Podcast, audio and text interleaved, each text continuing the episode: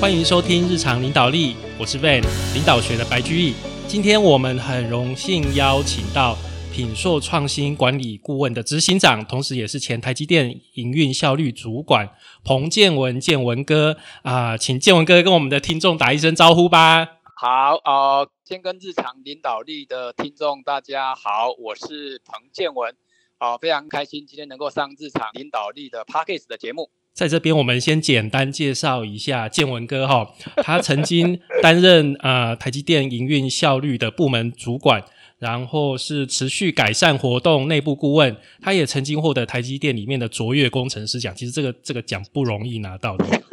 啊， 对，卓越工程师奖不容易拿到的，然后还有内部讲师的师铎奖。至于师铎奖，我就没有概念了啦。哦，斯多讲 OK，这个待会我可以分享一对下。对，因为等一下当我们时可以聊一下。好然后呃，建文哥现在是品硕创新管理顾问的执行长哦，他带领一群呃台积电出身以及志同道合的顾问讲师一起去辅导，一起去协助企业。那建文哥他主要的专长还有授课的项目是问题分析与解决决策，还有创新思维突破等等。他有著作，目前有两本，第一本是《高效工作者的问题分析以及决策 PJ 法》，还有我们最近出版的新书《思维的良率》。同时，他也是 Parkes 的职场冰淇淋的一个主持人。那因为我就是 Van 过去，其实我也在台积电当过工程师啊，所以我们这一集。会比较像是两个人在回忆很久很久以前，因为我们都离开很久， 所以可以讲。因为我觉得，假如今天我是刚离开三个月，我可能很多东西根本不能讲，因为对，没错没错。机密啦。因为现在真的是机密，现在树大招风，但是我们是啊，那个话当年，蒙抬杠，所以所以哎我们会比较像是聊天的一个概念。 OK，好，彭老师，那我想问，诶、对卓越工程师讲，我知道真的很难得，就一个厂你知道一年，一年也才没没几个，对，三到五个，三三到五个。对，而且一个厂都是好几千人，所以真的是很不容易。 OK，那个就是台积的一个持续改善的一个文化跟竞赛。嗯，那师铎奖呢？师铎奖我就真的没概念。师铎奖是这样子哈、哦，呃，在很多企业哦，可能都跟台积一样有所谓的内部讲师。那我记得我离开台积那一年，台积台积电的内部讲师有接近一千人，哦，对，一千人。那这一千人当然就分很多等级啊，哈，也有处长当内部讲师，然后呢，也有部经理当内部讲师，那也有工程师当内部讲师，所以他加一加大概一千人。那时空背景，当时的台积它有很多形式的上课，比如说它有实体的上课，也有所谓的录 e-learning，嗯，对对好所对，以对有有录 e l e 所以就变成它有各式各样的课程跟讲师在做很多的培训。所以呢，哦，大概在十几年前那时候呢，由 HR 他们就想出，哦，可不可以每年针对这一千位左右的讲师，哦，有没有可能给他们有一点选拔的意味啊？哦，所以才创立了这个奖。对，哦，那这个选拔的意味的意思是说，哦，可能它有分一些题目的类型。是，好，那这个题目的类型，比如说像我可能就是所谓的品质类，对，好，然后呢也有所谓的领导类，也有所谓的管理类，对，所以呢我那时候好像就是品质类的问题分析解决八 D 的这一堂课得到所谓的师陀奖，哦，这很强诶、因为其实台积，我觉得台积最强就是问题分析与决策了，真的，我觉得就就就我在台积。虽然我没有很久了，不像建文哥在那边十年，我在里面两年而已。但是我觉得台对积最最核心的一个竞争力，其实是真的是问题分析与决策。对对，那嗯刚才 Van 有特别提到，就是说我有两本书嘛，那第一本就是所谓的高效工作者的问题分析与决决策。其实这一本书的，虽然我给他一个方法论叫 PJ 法，对，那其实它的本质，这个 PJ 法的本质的底层就是台积电的八 D。嗯，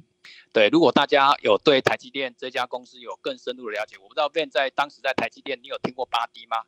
我听过啦，但是我没有做到那么久，所以巴迪不常接到。哦、o k 好，所以台积电的八 D 它就是内化成每一个人解决问题的一个方法跟语言啊。是，对对对，那因为我当时在台积，呃，我在台积待十年，我大概参与八 D，大概整整有八年的时间。哇，对， 因为我后来又跑去台积电的呃屏保的中央单位，在台积电的七厂，然后呢，嗯嗯嗯我就当台积内部八 D 的讲师。是是是，对对对，所以台积电那时候，呃，我有一个工作就是每天上课。 职业内部的职业讲师了，等于对对对对，就是我的工作之一，就是要帮呃公司的工程师要上八 D 的课程。对对，因为我我相信几乎所有比较重要的工程师级都需要上到八 D 的一个手法这些。对对对，那时候嗯便在十五场，呃，我十五场没有去过，我大部分都是在二场、五场、台南的六场跟十四场倒蛮常去的。因我想应该是那个时候台南开始做十二寸，对不对？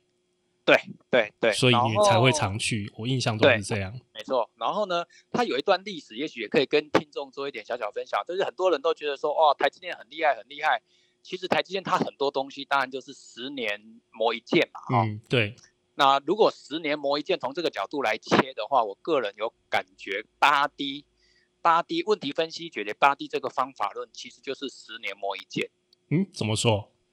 因为八 D 其实在台积大概在一九九三九四年就导入了。哦，这么久，一九九三九是真的很久哎、对对，因为我当过讲师，所以我知知道这一段历史。因为台积是一九八七年成立的，嗯，然后呢，一九九二年福特汽车来集合，对，八 D 然后是要福特的一个一开始对的创造者是其实是福特汽车。对，然后来台积电做集合，然后就慢慢一九九二年集合，九二、九三、九四，然后内部的人就开始想用这个方法在内部做改善。是，对，然后我听说大概一九九五、九六就慢慢把这把这个工具转化成台积电的八 D 啊呀、嗯嗯嗯，所以台积电就在那个就是在这段时间慢慢把它内化了。对对对，而且它的内化有一个有一个很棒的想法，就是普及，每一个人都要上课。每一个人都要会。因为唯有每一个人都要会的时候，他有才有办法形成一种文化。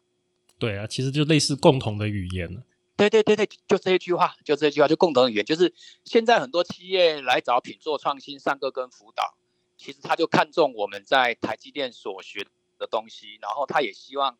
他们也可以成为那个领域的台积电。对对对，这个是大家目前的很多的 希望都是这样。 对啊，像像我这阵子又被问到了哦，呃，建文哥，呃，台积电现在股价已经六百八，还可以买吗？从可以两百多问我问到现在，他还 没买。我我以前七八十都不敢买。哇，你七八十不高啊，差不多啦，因为对啊，因为我在台积电那那一段岁月，台积的股价是三十二块到七十 八，也是不太敢买，对不对？就觉得牛皮股有什么好买的？ 不如买中华电 信。对，而且它盘了十年哦，它对啊真正盘了十它年、哦，盘好久，所以真的以前在那边不会想，真的不会特别想买。对啊，对啊，所以所以回到刚刚呃 Ben 讲的那一句话，就是共通语言很重要。对，啊共同语言真的很重要。对，那如果大家呃想了解台积电的问题分析解决，八 D，其实我的那一本书 PJ 法就非常适合，因为你市面上也找不到第二本。对，但是我不太可能书名直接写台积电的八 D 啊，没这个太错招，摇这了个啦。对，这不太好。还有就还有就是说我离开很多年，其实我现在的八 D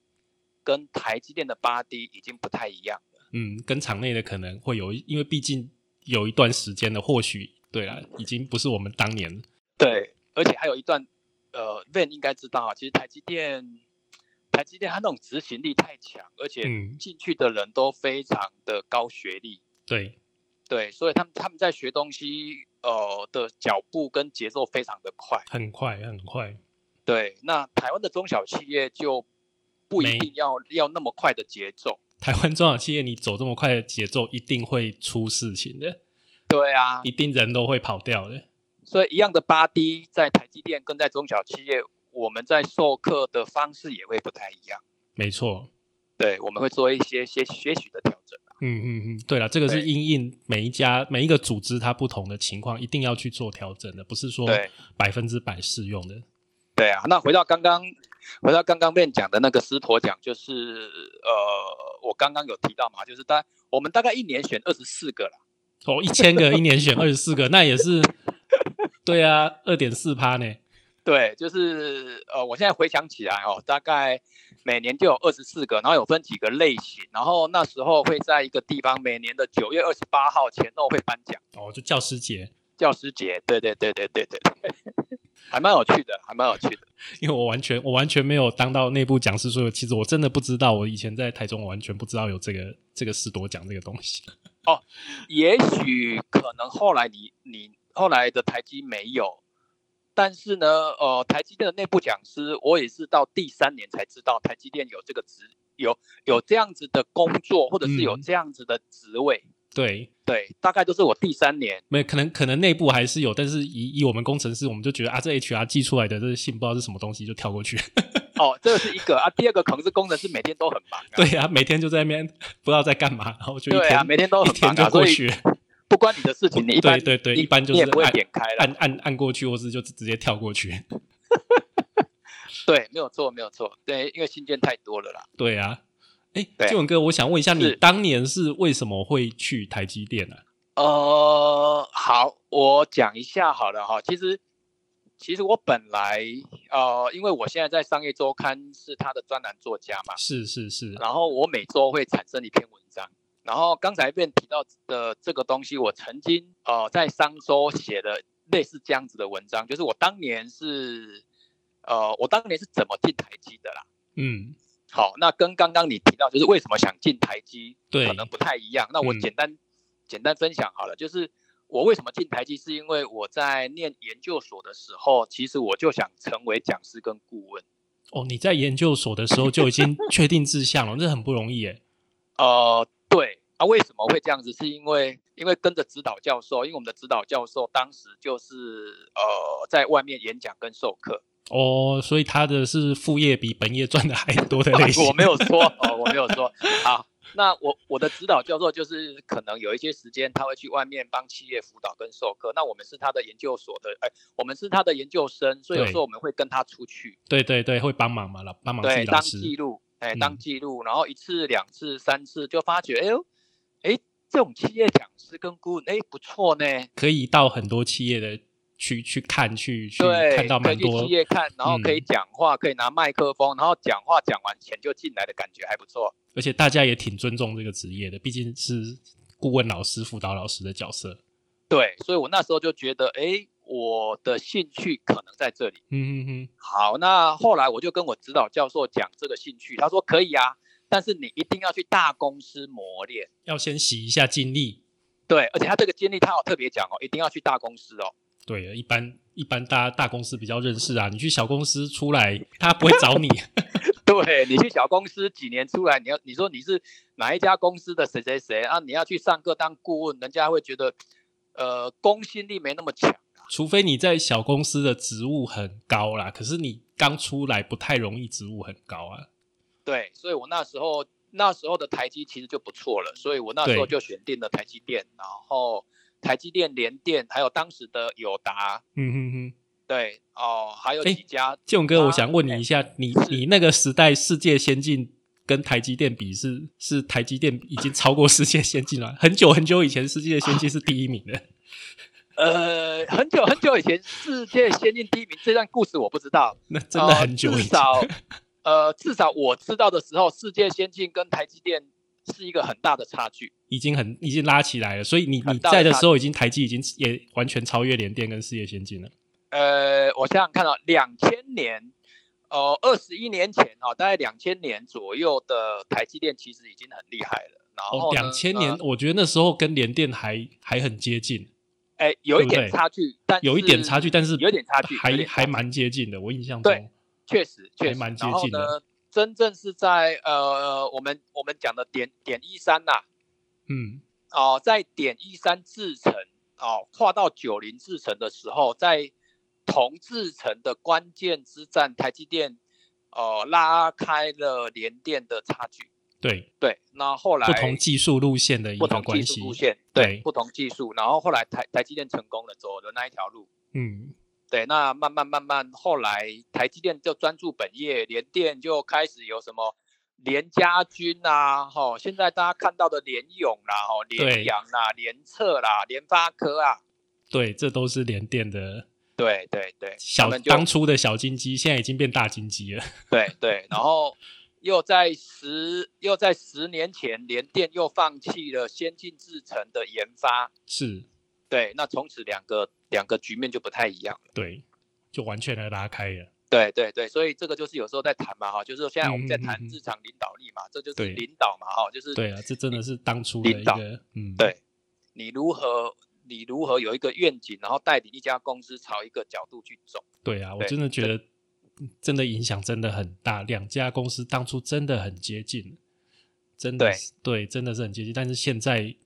拉开，也我们也不会说联电不好，因为你像像你刚刚讲的联咏啊、联发科，其实那个都还是很好的企业，但是就是发展的方向不一样。啊，对啦，对啦，如果如果我们常讲说哦，现在现在要去国际型的公司，你就不会选择联电啦。没错啦，它就就好是比说，对，就比如你刚提到联电，它没有不好啊，但是因为台积电太好太大了，嗯，没错，对，所以大家现在的目光都会指向这一家公司，或者是这一家公司上游到下游所有跟台积电挂钩的供应商。对，对，就是每一个每一个厂商都可以喝一杯羹的感觉啦。嗯，但是也不是说台积电做的就都对啦，因为我像我那时候我印象超深刻，那个时候台积电去发展那个 LED，然后还有哦对太阳对能，那个对也是对很就是后来原原本也是张忠谋那个时候是执行长嘛，一开始要没错决定要投下去，后来也是整个都收掉。所对以也不是说台积的决策一定百分之百正确，但是它的修正很快。啊，没错啦，他们就、嗯他们就是呃，我的想法就是勇于改变一些他之前的想法的策略。对，没错，他不会，他不会像一般的企业觉得说，哎，我头已经洗下去了，一定要做到什么程度。他真的看到，真的觉得，哎，理性的判断真的不可以，他真的马上就切掉了。而对且这一段、嗯这一段历史，我不知道便知道吗？就是说，台积电其实在张忠谋先生的带领之下，他非常的以人为本啊。是，对，就你刚提到那个太阳能，我举两个例子好了，就是我认识好几个在当时台积电转投资的太阳能的公司，嗯最后、最后公司收掉了，他们还是可以回到台积电的职缺。对，都有保障，对，这个我觉得真的不容易啊。这真的不容易，因为做那个人也不少、诶那也是几千个人哎、诶对啊，对啊，对啊，对这个是这个是我印象很深刻的，但是我印象很深刻的第一名不是他，不是啊我印象个，哎，我印象很深刻的第一名是连柜台的外包人员最后哎都变成正职的。都变正职了，二二零零九年金融风暴，然后呢，台积电有一些裁员的方式不没是很错，不是很好，没错，所以在二零一零年，张忠谋先生重新回到台积的时候，就做了这一件事情。是对，那个真的不容易，因为呃，瞬瞬间让正职的人增加不少。对，其实对企业来讲是一个成本的增加。哦，那个听说还不少哎、对啊，因为人事成本。但是说真的，台积的毛利率真的也是很厉害，啊，对了，对了，对啊，所以刚刚完完全可以负担。对啊，所以刚你提到这段，我刚好讲一下，就是说我们也不是说一直在赞扬台积的好，只是嗯我们真的经历过，对，对，就是他那种以人为本的角度，在张忠谋先生真的不太容易，所以我还蛮我还蛮把他当做我的偶偶像在看待的。没错。我们在这边也要呼吁那个张执行长那个自传的下半本， 不知道什么时候才写得出来，应该应该差不多了吧？等很久了。 我记得我我那那上半本很久很久以前就写完， 但是下半本一直都没有出现。哦 OK，呃，我这里也可以提一下，不过这已经有一段历史了，因为台积电它有不同的阶段哦。对呃，张忠谋先生，哦，张董事长他曾经在交通大学有上过课，是，对，所以当时交通大学在网络上应该还是找可以找得到他一些资料。嗯，对我觉得，呃，当年十几年前他在交大的一些资料的讲义，在网络上有流传，他对于策略管理领导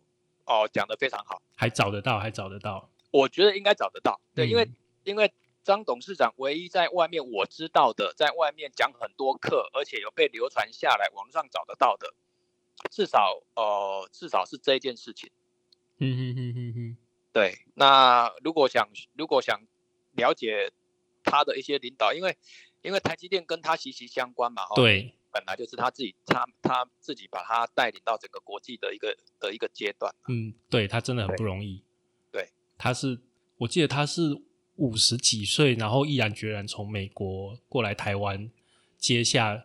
当初是接那个诶工研院对不对？对，没错，先接没错工研院，然后后来就是下来接台积电，接台积电还要自己去外面找公司要钱投资，所以对真的很不容易。对，没错，没错，嗯没错。所以，所以现在呢，像我，像我也五十岁了，啊我有时候看到他，我都觉得，嗯，五十岁我应该还可以再创立第二家 公司。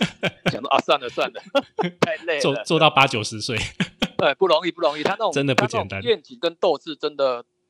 哦、那种企图心，我觉得真的是不是一般人啊。对，哎，建文哥讲到这个，我想要跟您请教一件事，就是我你说印象最深刻，我记得我一开始进去台积电，我觉得前三个月对，真的很难熬。 是是，我觉得前三个月，因为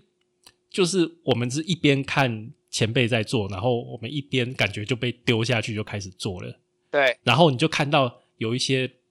很多不是有一些很多同期的工程师，慢慢慢慢就人数就越来越少，就不见了，他们就受不了对就走掉了。对。那我想问一下建文哥，你觉得前三个月这样的新人一直丢下去，你觉得怎么样去过比较容易度过这个磨合期啊？哦，好，这个我也可以聊聊。应该，哦、我先讲一下我个人好了。其实我进去前三个月也真的很难熬，嗯，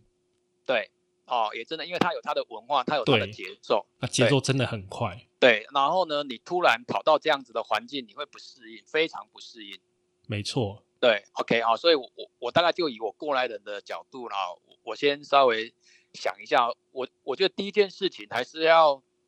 呃，因为我们无法去改变公司的这个节奏，对，大环境没有办法因因对为你因而为去调整，因为台积就是因为缺人才会找人嘛，对，所对以当你当你进去之后，当你进去之后，他当然希望你可以边做边学嘛，你不，他们没办法说哦，等你一个月学会了，在下个月才开始做嘛。没有他们的那个目标都是三个月独立作战，啊，对啊，所以你就必须一个礼拜，你可能进去一个礼拜可能没有事做、哦，但是第二个礼拜你可能就要开始做了。没错，对，像我进去，我新人进去的第一个礼拜都是在看 SOP、看影片，对第二个礼拜我学长就开就会交办一些事情给我做了。对对对，对啊，那你刚刚讲就是三个月之后你就要独立作战，所以这一件事情我觉得在台积，even 到现在，我觉得要改变应该不太容易了。没错，我觉得就是变成一个传统一个文化，就是大家都习惯，反正三个月后就是你要独立作战，对，所以我们只能说回头来想嘛，哈，第一件事情就是可能要去想看看当时为什么进台积，嗯，对，要回到你当时进台积的初衷，出清，对，因为如果你当时进台积百分之百都是为了赚钱，我觉得你这三个月可能很难熬。没错，很困难，我觉得很困难，对，所以第一件事情你要先回到你的初衷，这第一个，第二个，我觉得你那个那个 men mental 哈、哦，嗯，那个 mentor 很关键啊。对哦我们把我们把 mentor 把它叫做学长好了，嗯就是看哪一个学长带你的。我觉得这个人很关键，就是说你可以跟他聊聊，对，你可以跟他聊聊，就是说，因为每一个学长的个性不太一样，像我当时进去那个学长就非常好，怎么说对非常好，呃，我我们每天晚上吃饭，因为台积的生活你大概也知道哈，我嗯们大概就是、像我的早餐、中餐、晚餐都在台积店吃的。对啊，因为还可以那个还比较便宜啊，比在外面吃便宜，对，而且也方便，而且也好吃，然后呢也不用排队，反正我都是利用晚上吃饭的时候跟学长聊，然后把对我一天的压力跟学长有一点类似，呃，有一点类似想请教他啦。对，对对对，因为你不太可能跟他抒发内心的很多的不满。不可能去抱怨啊，对对对对，那你就告告诉他，哎，你今天，因为我们现在的想法是目标是三个月之后我要独立作战嘛，所以我的内心是很紧张嘛，嗯，真的很紧张，就是大家都知道要快速学习，对，嗯所以快速学习，那就代表说你每一天在学习，一定有你的问题嘛。对，好，那你白天你不敢问，因为白天每一个人都在开会嘛。而且白天大家都超忙的。对，所以我们也不敢去打扰我们的学长。没错，你你觉得新人很忙，但是你看到那些老鸟，你发现新人其实也没有很忙。对，没关系，反正反正我的第二个第二个想法就是，我都是利用晚上吃饭的时候跟我学长聊，我今天今天开会啊，今天的一整天我遇到什么问题，然后再问他哪一些有资源。对，而且我觉得新人一开始开会最容易被电了，啊，对啊，所以很容易被真的是完全被电飞。而且 而且当开始电的时候，第一个人开始电下去，旁边的学长突然就 就加入了，你知道吗？对，大家就一起一起把你电飞。所以也许这是他的文化啦。那呃，我们在台积可能用电的啦，但是有时候你现在事后想起来，我觉得也也有也有很多正的一面啊呐。我觉得就是好像大家找到一个破口，然后你啊对一发现那个破口之后，你发现你后面整个逻辑就整个都错，所以就对会被电的飞起来。它是它是因为一开始找到那个破口之后，就会发现你后面整套都都有问题，啊，很这很这真的很容易这样。这这就是在台积一开始进去的很震撼教育。没错，对，那你提到的那个，我觉得还有第三个，第三个我当时也有做，就是呃，我有我有几个同梯的，嗯嗯嗯同嗯，梯的意对思就是说我可能都是在六月一号报道的，差不多附近啊，要看那个时候真真人的一个情况，招人对的情对况。对对，我还记得我当时报道七个人呢、哦，那个礼拜就这已七经个人哦，那真的很多哎呀哎、同一个这个已部经门。对啊，哎、不同部门哦不不同同部部门门，不不同同部部门门，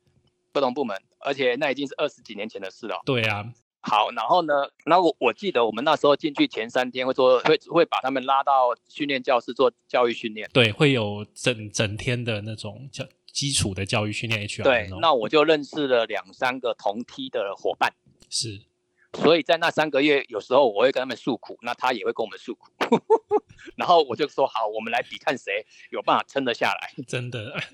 对，所以他有点类似就互相鼓励啦。互相对互相鼓励，因为真的真的留下来的人没有想象中那么多。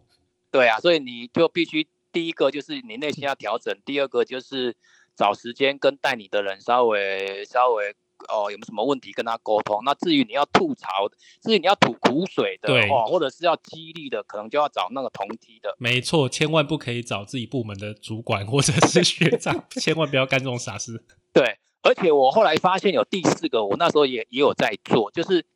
你你在你们的部门，有时候你会遇到同学校的，哦，对对对，对，难免，比如说你是清大帮，你是嗯交大帮哦，或者是你是什么帮哦，然后呢，有一些更夸张的，哇，原来我们是清大帮的同一个所，嗯，对，因会为有会有会有，一定会有嗯，一定一定会会，因为有台积台积一般都会遇到啦。对，对，那我觉得有时候去亲近这样子的人，呃，你把他叫学长哦，因为可能都是清大的，然后呢，可能都是物理系的，假设好了，嗯嗯嗯，对我觉得那种亲切感会很强哦。对，对，那对方因为对方对方也是来台积电上班的嘛，他也对不是他也不是就就会比较不不理你，对，所以我觉得和善一点，也许也可以得到一些，呃，在三个月里面要突破的一些困难点跟一些方法跟技巧。没错，因为我真的觉得前面三个月活过去，后面真的就就很 OK 了。搞不好现在的台积没有我们想象中前三个月那么硬，也不一定可我觉得前三个月淘汰的人还是很多、欸哦，有可能就有离可能开离开人真的很多，不管你对是什么背景、学经历，真的前三个月离开人真的很多。哦，我这我在猜啦，我们以前没那么多，是哦，对我，我们以前倒没有那么多，但是我我没办法去讲呃一些想法，但是我在嗯猜啦，我在猜应该还是回到一个叫志同道合啦，对，对，就是撑过去的人，代表你可能认同，或者是你你你回到你的初衷还是什么之类的，对，那呃，如果你的价值观、你的做事的风格进去之后，发现跟你的原本的风格差异非常大，你又很难适应。对，那一般来讲，离开台积也不见得是一件坏事。没错啦。对我还是觉得在台积，这就是依我那两年，我也是觉得还是学到蛮多东西的。哦，真的、啊，对对对，恭喜恭喜就恭喜！跟那我们来谈一谈那个生产会议吧。 OK，, o 我 k 觉得台积最刺激就是每天都在生产会议，早对上一次，下午一次，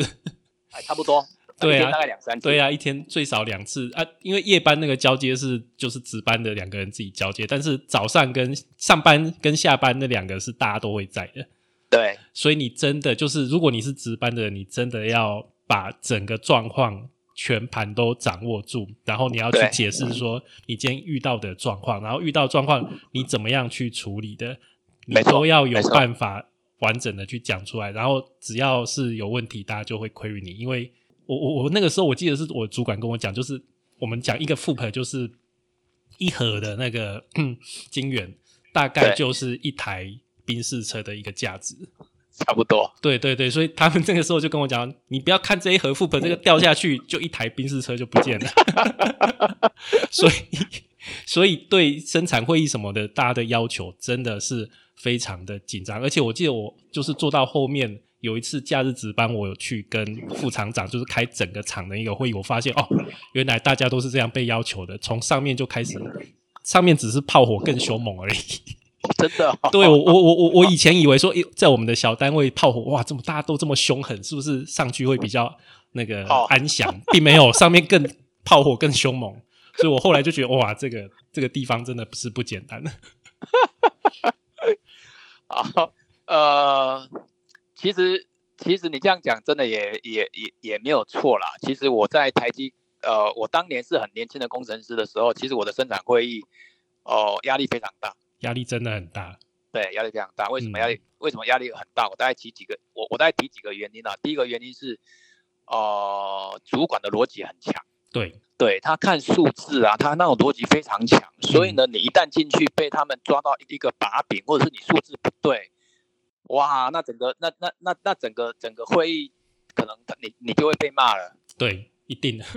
对啊，所以那那那种主管的逻辑力，我觉得非常强。好、这嗯第一个，第二个是，我觉得那个会议的氛围一进去就感觉 s u c k 肃杀之气，对，因为生产会议大概知道啊，就大家可以想象一下哈，就是它有一个圆桌哈，或是有个摸字形哈，对，然后呢，坐在圆桌或摸字形的大部分都是主管。嗯，好，然后呢，在圆桌的外面又摆了非常多的椅子。好，那这个椅子呢，一般来讲就是只有椅子没有桌子。好，对那后面的椅子就是来备询的工程师。 哦，那生产会有时候多可以多到三十三三十几个人哦。对，对，有些大厂的会议可以啊，那小的话还可以小到十几个人。对对对，对，然后再来就是第二个第二个困难点，就是你必须在短时间讲你的问题，而且要讲得很清楚。要讲的又快又清楚，对，那个表达逻辑 PPT 的数字，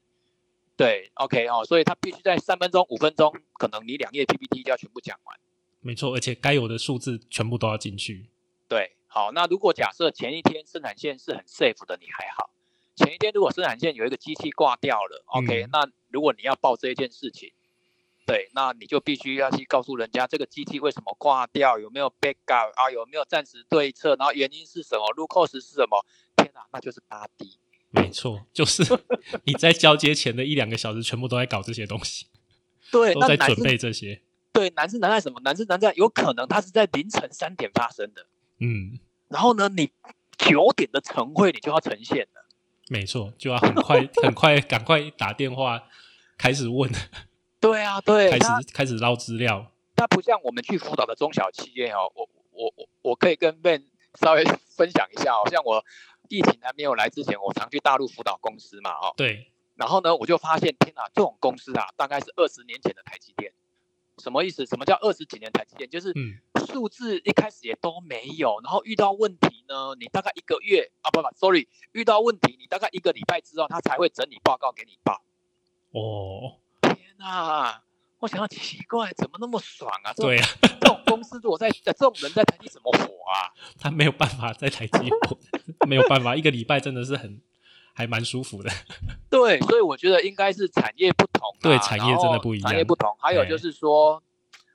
我觉得愿景不太一样，因为嗯台积电的愿景就是要成为世界第一，超越 Intel。对，我我我不知道，Ben，你那时候进去有没有被公司的文化有这样子的洗脑吧？嗯，一开始一开始那个张忠谋张董事长的愿景就是成为世界级的晶圆代工公司啊。对对，所以呢，因为有这个愿景，所以公司不断朝这个愿景在迈进，它自己它节奏就会变得很快，然后自己超越自己，自己超越自己。没错，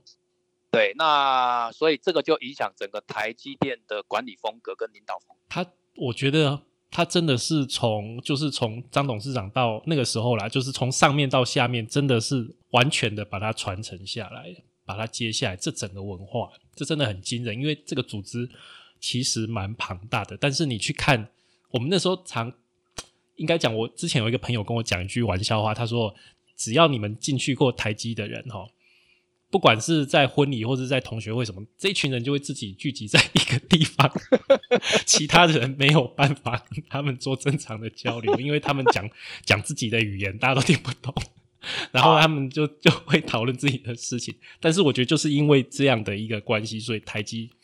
它有它的，就是它真的速度真的是很快。对，刚被你讲的，你讲的确实是我呃我的一点点心声，就是现在我在回忆的时候。呃，其实我在台积那十年时间，其实工作就是生活，生活就是工作，对啊，对，都都没有时间。间花钱啊了、哎，这哎有啦，别人帮我们花啦。 然后同学的聚会啦，哈，就是我以前大学同学的聚会啦，或者是谁的结婚典礼，我都没有空去，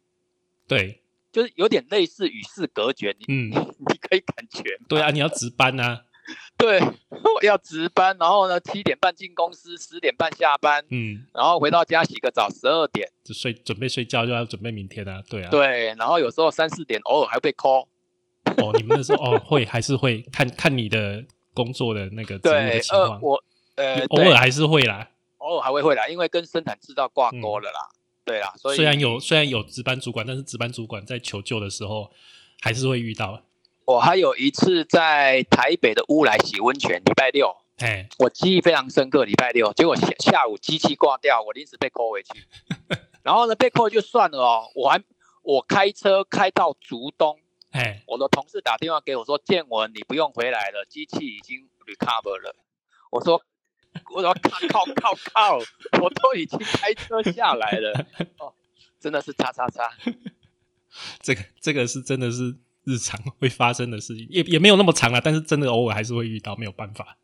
那像我们现在在谈这件事情呢、哦很多的中小企业的总经理就会问我一句话，就是说：“请问你们怎么可能在公司有当责或者是一种责任感到这种程度？”对他啊，觉得其他公司很难呢、对耶，对，他就问我说：“如果如果他们也想成为这样子的文化，要怎么形成嗯，？”我说：“这个啊这个好难回答，但是我只能回答你两个重点。第一个就是，呃，我们做的很多事情其实都跟绩效挂钩，那个绩效跟钱挂钩，这个钱会差异很大，嗯，对，那就要看你们公司敢不敢给。嗯，好、这第一个啊。第二个，我是觉得，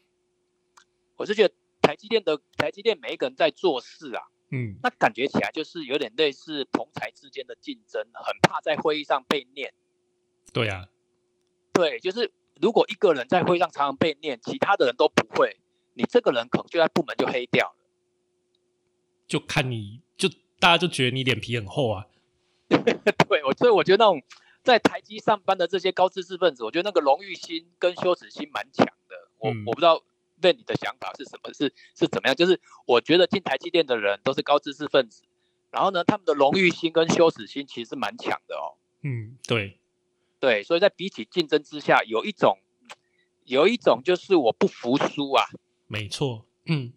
所以嘿所以像我们工程部门被品质部门刁的时候，其实我们私下都会偷偷骂他们，觉得说哎呀，有时候是觉得哎偷偷讲说故意刁难我们什么，但是其实不会啦，其实有时候是大家工作就是要找出问题要去解决啦，对对，比如说好，找出问题，找出问题去解决。像这个我在，这个我在第二本新书哈、就是《思维的良率》有一我我里面有提到一篇文章，就是说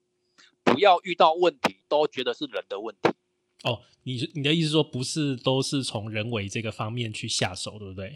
对，其实中小企业很容易这样，没错，真的，我传产真的很容易这样，我那一篇文章就在讲这个的盲点啊，就是说以前我们在台积电以以前我们在台积电上班的时候遇到问题，我们先不管是谁的问题，是人还是谁不管，我们就是先以解决问题为优先。没错，然后呢，问题解决完之后，如果最后真的是人的问题，我们才会来救责。对，但是在中小企业或者是在别的公司，很奇怪哦。当他遇到问题的时候呢，他们觉得啊，这个都是那个的问题啊啦，都是那那一个人。 对，要不是他根本就不会发生。俊哥，我记得以前在台积电，如果你是人为疏失是 M O 的话，那是很严重的事情。那那个就是那个就是文化所养成的。对，那是非就是非常少见，你一年可能整个部门就一两件而已，非常少机会是真的是人为疏失，但是那个就非常严重。对，这个是哎文化养成，原因是我们一直被教育那个那个晶片啊，一报废一片就就就多少钱，有没有？对对，对哦，还有就是说，一旦发生人为的疏失，如果没有临没有及时被拦下来，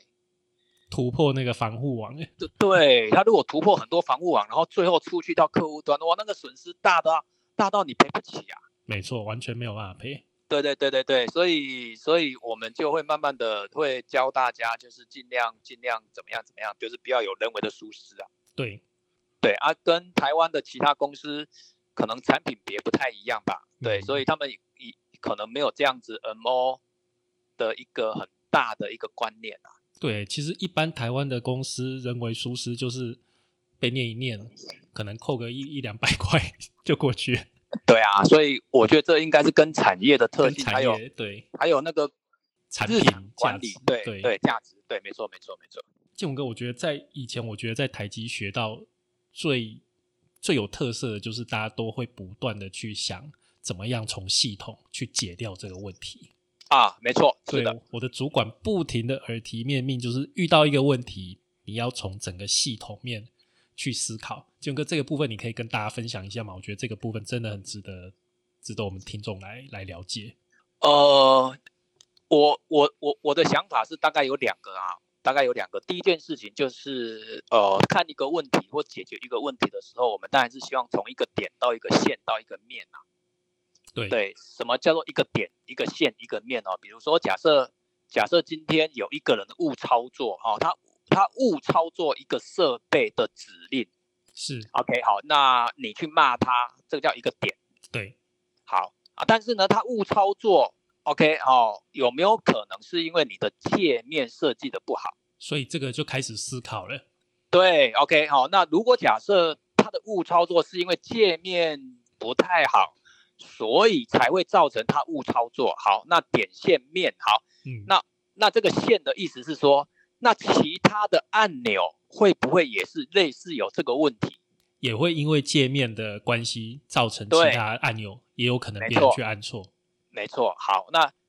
点线面，好，那到假设这个面的啊的意思是说啊，对，没有错，没有错。其实以前呢，这个设备呢，它的那个荧幕呢，哦，当时 vendor 在设计的时候没有考虑到什么什么什么，嗯，对，那也许我们可以从哦、整个画面的某一个地方重新请 IT 人员来重新设计，对，整个把它改掉，整个把它改掉。就对避免掉这个问题了。对，那这就是所谓的从一个点到一个线到一个面，那我们这个叫把它俗称叫系统解。对，好，这是一个例子。嗯，那第二个例子的系统解是这样子哦，它的系统解是说，呃，你把一个问题解决了，是，但是这个问题可能还会再发生，对，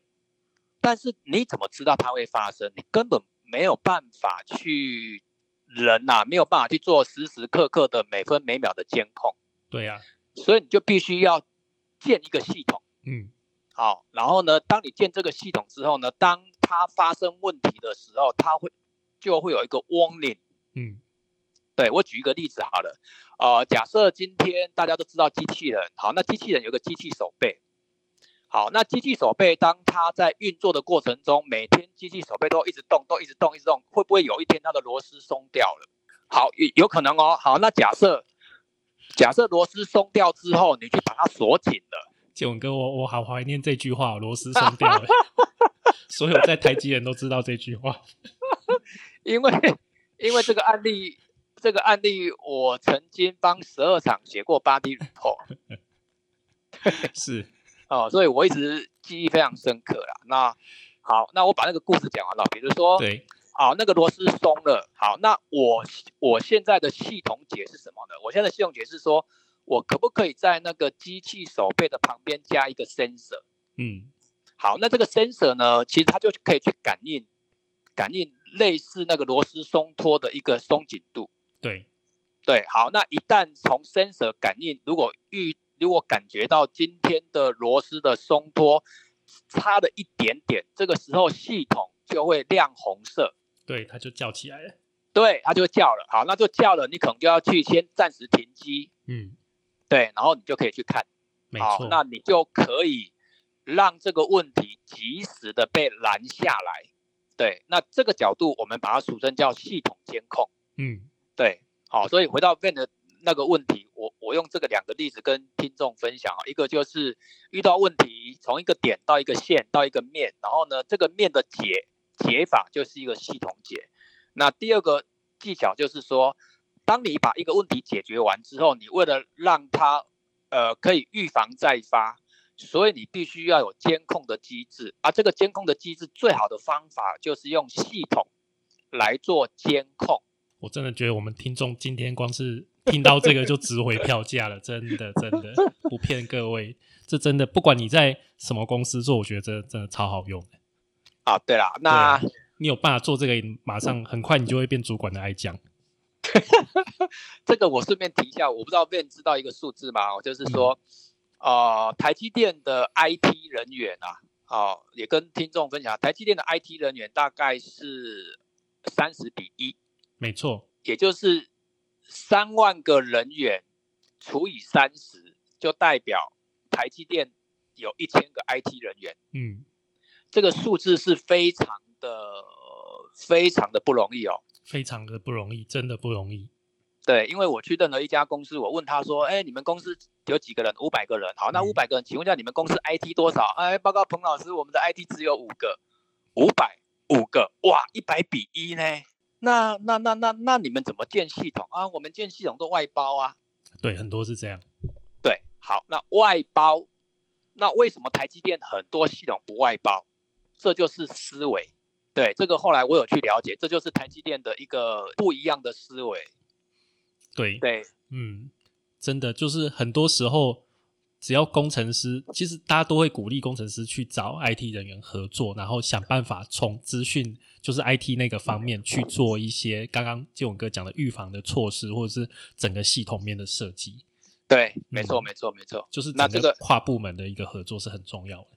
对，而且这个 IT 人员，呃，我觉得现在的中小企业在科技业、制造业，如果你要做什么数位转型啊，我每次都看这个比例。我说啊，对你们公司啊，如果要做数位转型，连如果这个比例没有低到七十比一、五十比一，我我都觉得你们数位转型会失败。都没有人啊，对啊，没有人啊，你你怎么可能？好，那我来分享一下为什么台积电它要自己做，不要外包。原因很简单，嗯，当你的系统被外面写完之后，你被哈扣写死之后，未来就很难有弹性。就没有办法改了，都被写对死你了。完全没办法改，你都被写死，然后每改一个，对方就跟你要钱。对啊，所以你遇到状况的时候，没有办法从改系统这个方向去做。对，这是这是第一个。第二个，嗯外面的 consultant 都不懂台积电的产业的语言跟特殊的需求。对，对，那那那就只只能自己去开发啦。就只能自己养人。对，第三个，我们的 IT 的设计的交期都压得很短，对，外面的厂商如果要那么短，他就狮子大开口。就报一个很贵的价 钱。对，那通常所以即使报很贵价钱，通常也做不到了。我老实讲，对啊，所以因为其真的实里面真的压得很紧，真的对很紧。那虽然很多中小企业说啊，那是台积电呢、我们又不是台积电，但是我说你们要学学台积电的思维嘛，嗯，对嘛？没有人要你成为台积电嘛，但是你要学学他的管理思维、领导思维、解决问题的思维啊。嗯，对，对啊，这个就是我我每次在上课， 因为会帮一些中小企业上课，我都跟他们讲说，其实所有的工具方法背后，你要去了解为什么他会有这个想法跟思维，这才是是值得中高阶主管来学习的。是。哎，建勇哥，我想另外再请教你一个问题，就是好关于提案的活动啊，因为我觉得像哦提案的活动很容易，就是一开始雷声大，但是办可能办一两个月之后，大家就比较发散，然后慢慢这个活动就流于形式，或者是效率越来越低了。 OK，你你当年在台积提案制度应该还在吧？对啊，还在，还在，还在。你现在有没有记忆那个提案制度带给你什么样的感觉，或者是有没有什么帮助？我印象中哦，那个时候好像就是各部门会为了面子的问题，对，一定要一定要找出，就是不管是数字上，然后不管是整个案子的大小，一定要一定要去搞出一个很漂亮的东西出来，不然对感觉就是落后别的部门很丢脸，哦，所以大家会花很多心力去搞做这个东西。 对，哎，好，呃，我我提一下我的看法，因为提案制度当时就是呃，我有三年时间，我有三年时间就在台积呃屏保的中央单位哈、就是嗯我负责八 D，我隔壁的同事负责提案，是哦，所以呢，呃，大概知道当时台积的提案的一些想法了哈、嗯，那原则上是这样的啊、它的精神就是全员参与啦。对，哦，那他的精神就是呃，不管你是构想提案，因为台积电把提案分成两个，一个叫构想提案，一个叫行动提案。是哦、行动提案就是你你发现问题，把问题解决掉，这叫行动提案。对，那构想提案就是你有一个好的想法，但是你不想去做，或者是或者是应该是由别的部门来执行的。哦，这个叫构想提案。所以在台积其实它有一个行动提案跟构想提案，这第一个。第二个，台积电当时被被要求一个人一个人一年要五个提案。所以也是有数字上的要求。对，那想象一下，啊如果三万个人除以五，一年就有十十五万笔的提案哦。对，很多，对，很多哦。OK，好，那再来就是说，提案在台积，它有所谓的部门奖、个嗯人奖、嗯厂处奖，嗯，这就是台积电在在定制度的时候呢，它要厂跟厂之间、部门跟部门之间去做竞赛。没错，对，那很好强的主管就会为了这个荣誉，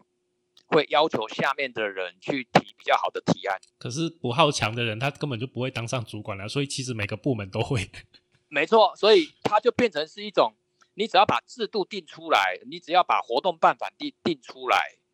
然后呢，台积有一个提案委员会，我觉得这个是蛮蛮蛮关键的哈、是就是呃，台积电的提案会找各个部门的主管来当做委员会，是，对，然后他们每年会针对提案活动会有一些想法跟 idea 来执行。嗯，对，那假设今假设今年的提案给人家认为就是大拜拜啦，今年的提案给大家的感觉就是为了提案而提案，好，那他们就会检讨，那明年怎么办？哦，所以他们还会做这样的检讨、哦。会会会，他们有个提案委员会，嗯嗯嗯嗯嗯，对，所以我只能说，我只能说，在台积不管什么活动，可能大家表面上看起来可能是呃流于形式，但是不管怎么样，他们还是长期会很坚持对的事。嗯，然后不断去做优化、检讨跟改善。所以现在的台积电还是有提案制度，还是有 CIT 对，哦，然后每年的十二月还是有 TQE Conference。嗯，对，这个这种对的事情的文化啊，目前还是留在台积内部。对，因为我想要提出来，就是因为我觉得一般的中小企业这个部分真的很难坚持。其实这个坚持大概有几个很关键的点，这个我们也刚好这几年帮很多企业辅导啊。是，对啊，搞不好 Van 以后也可以来协助我，我们可以去协助企业来做演讲，因为台湾现在很多公司找我们去辅导跟上课，就是他除了看重我们是台积电之外，还有就是我们是一个很实务导向的讲师跟顾问嘛。对，那回到你刚刚那个题目啊，我觉得有三有有三个很关键的因素啊，第一个叫专人专职。嗯，对，台积电推任何一件事情，一定有专人专职在推。中小企业在推这种活动，都是它这个不是它主要的工作，它都是被人家 assign 的。对，都兼着又被压对工作上来。没错，因为你被因为你的正职工作不在这，所以一旦正职工作很忙的时候，你的兼职的工作就会被晾在旁边。是，对，所以专人专职很重要，这第一个。第二个，一定要成立非常高阶的委员会，时时刻刻在检讨这个活动。就是要公司的高阶主管下去看就对了。对，很高阶啊，像提案制度，我们当时的高阶都拉到现在的刘德英呢、哦，对啊，你你你大概也知道嘛，我们当时内部都叫他 Mark 嘛，哦，就是呃，我们那时候跟跟 Mark 开会的时候，都是要把层级拉得很高啊。是对，所以第二个就是提案制度层级有没有够高，这第二个。嗯那第三个呢？呃，我觉得这个东西每年推行的方式一定要不断的创新。什么意思？每年不断的创新啊呢？比如说，好，今年的提案，今年的提案，呃，可能会办 A A 方式的竞赛，是明年的提案的竞赛可不可以不要 A 了，改成 B？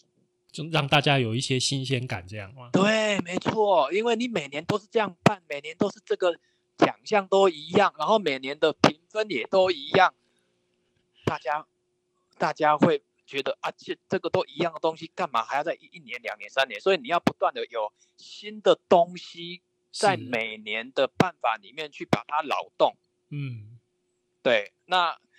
所以专人专职就在做劳动的工，劳动的这个动作，是这三个很关键。哦，所以这三 个也是都有相关，因为你专就是你层级高的人先去当高阶委员会，你势必要拍一个专人专职，然后这对专人专职再去每年都在搞创新，没错，就把这整个系统稳固下来了。对，是的。哇，这非常非常棒，非常棒！囧哥太太谢谢你了，因为我觉没有得没有没有没有没有，因为我我在台积有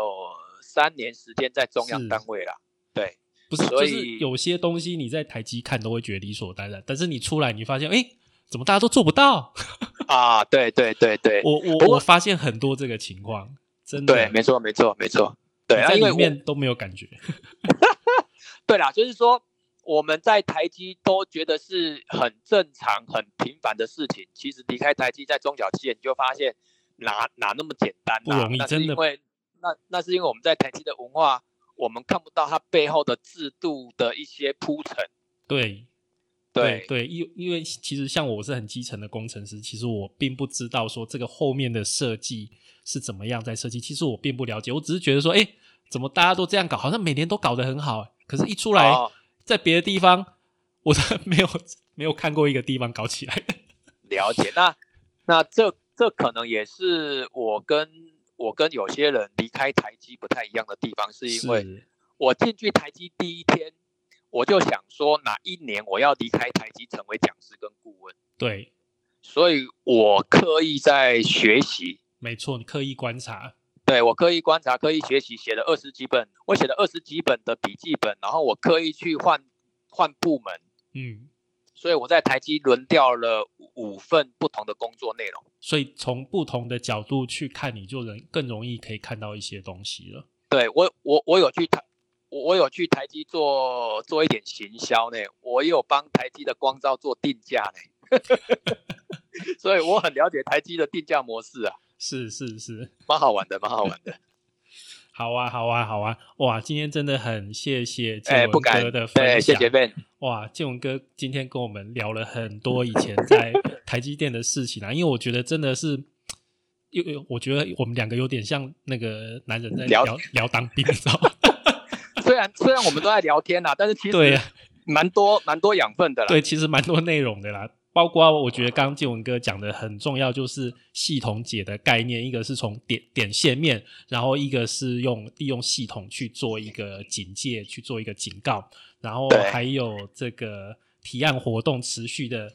呃，要点专人专职，然后要有比较高阶的、层级高的委员加入，然后每年再去搞创新等等。我觉得今天建文哥分享的真的 谢谢。实在是太太棒了。然后也跟各位听众呼吁一下，建文哥的这一本《思维的良率》，欢迎大家赶快去买一本回来，摆在那个书桌上，好好的跟他认识认识，知道一下怎么样让你的工作、让你的组织会更有效率，让你的思维良率也可以去改善。好，那呃，假如大家对啊，建文哥想要有更多的认识，也欢迎收听呃 Podcast 的职场冰淇淋 哦。感谢，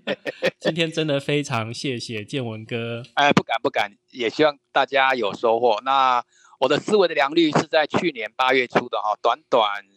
四个月就有两个很大的成绩。第一个就是荣获二零二一年呃百大书畅销书的其中一本，是然后第二个是呃荣获大陆简体版的授权。是是是，对对，那它有个副标了哈，思维良率有个副标就是台积电教我的高效工作法，好、像经营者一样的思考解题。对所以各位如果想了解更多台积的管理或者是一些思维，我觉得除了自己读之外，自己部门内的读书会啦，或者是过年时过年期间，哦、送给很多朋友的书，我觉得这本书目前我得到的评价都还不错。是对，也希望大家呃可以用书来跟我们做朋友，谢谢大家，好，谢谢大家，那我们今天节目就到这边，谢谢各位，谢谢，拜拜，谢谢，拜拜。